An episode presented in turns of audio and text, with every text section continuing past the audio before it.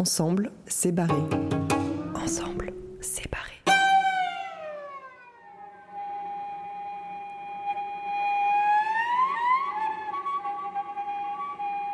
Je suis Marine Rodalec, violoncelliste de l'ensemble Sébarré. En fait, je ne suis pas du tout issue d'une famille de musiciens. Donc euh, ma maman n'y connaissait rien, m'a amenée euh, au CPMA à l'époque du cours Julien. Et je pense que ça a été la rencontre avec le professeur, plus qu'avec l'instrument.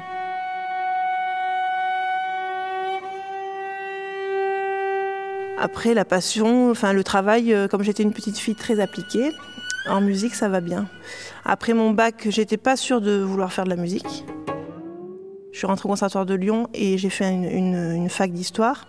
Et après très vite, euh, j'ai lâché la fac pour faire que du violoncelle, euh, ne sachant pas si ça allait forcément marcher quoi. Et après, ben, ça a marché. Après, je suis arrivée à la Haute École de musique de Genève. Euh, voilà, tout le cursus, on va dire, euh, conservatoire et puis haute école. Et j'en ai fait mon métier. Alors, le violoncelle fait donc partie de la famille des instruments à cordes frottées. Dans l'ensemble, on est deux euh, instruments à cordes frottées, avec violoncelle et contrebasse, donc les graves. On fait partie plutôt de la famille des graves. Alors après, mon violoncelle, euh, j'en joue de plein de manières, puisque je suis violoncelliste dans l'ensemble, euh, donc c'est barré musique contemporaine, où il y a plein de recherches, de textures sonores. J'en fais aussi de façon, on va dire, plus classique, avec un répertoire de musique de chambre, surtout, piano ou autres instruments. Et je me suis formée aussi en musique ancienne. Donc là, c'est tout la musique baroque, plutôt 18e, mais là, j'ai un autre instrument pour ça. Donc l'instrument en soi, ben, il y a quatre cordes. Euh, la ré sol do, et à cordes frottées parce que j'ai donc mon archer avec des crins et on frotte l'archer sur les cordes et ça émet un son.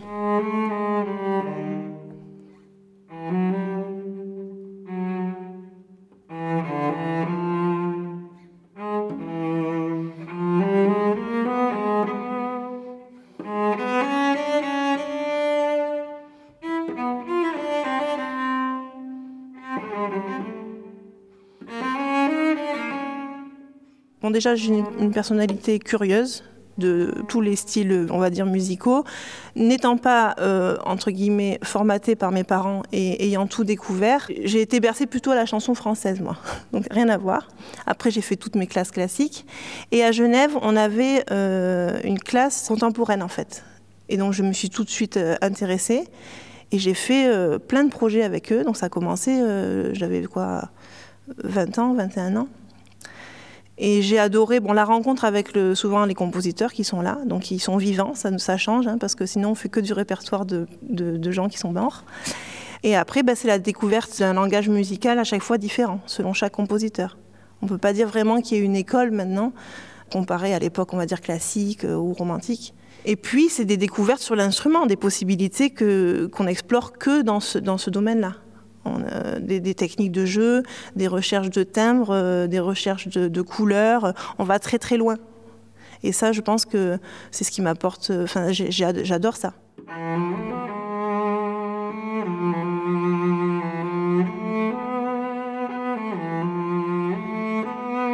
C'est le son comme une matière.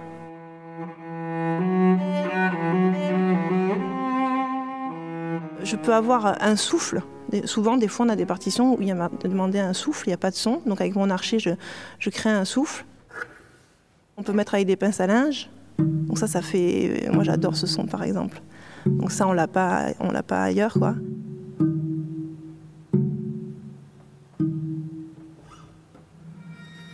Donc les techniques de pizza aussi, qu'on développe beaucoup avec des, effets, on appelle ça les pizza Bartok, mais voilà, à chaque fois c'est poussé à l'extrême et, c'est juste l'idée que hum, le geste, il va être tellement précis et fin euh, que je vais aller dans un extrême de, matière sonore, soit dans le fort, soit dans le piano, ou soit dans la couleur. En fait, c'est très coloré. Selon, il y a plein d'indications, mais justement avec le, avec le compositeur, c'est ça. C'est ça, l'utilisation de mon violoncelle. Comment je vais trouver le son qu'il entend et que traditionnellement, on n'a pas vraiment sur le violoncelle, mais on va chercher ensemble. Et moi, des, enfin, ça arrive moi et, mes, amis musiciens de proposer en fait. Euh, on comprend ce qu'il veut, à dire bah, peut-être si je le fais comme ça, je te montre au compositeur, et il me dit ah bah oui c'est ça, c'est du direct quoi. Donc il y a beaucoup d'échanges. Moi, j'ai une... on propose aussi, c'est... on propose, ils nous parlent et on dit ah bah oui, bah, est-ce que si je fais comme ça par rapport à ce que tu entends, est-ce que c'est plus ça? Ça, ça arrive très souvent. Donc voilà, c'est très vivant. Euh, moi, dans ma recherche sur l'instrument, je vais pousser voilà, les limites. On, va dire, on va, va chercher les limites de technique, de jeu, euh, avec mon archer. Des fois, on peut faire un peu du domaine de la percussion, du frotté. Voilà, des choses qu'on trouve euh, spécifiquement dans la création.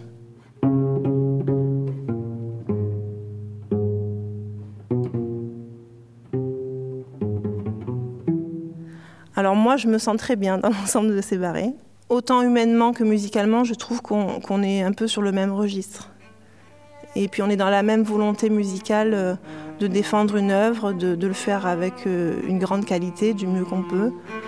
Euh, bon, il y a Sébastien, bien sûr, le chef, mais qui nous laisse une grande place, une grande liberté aussi dans les répétitions. On est entre avec un chef et la musique de chambre, vous voyez.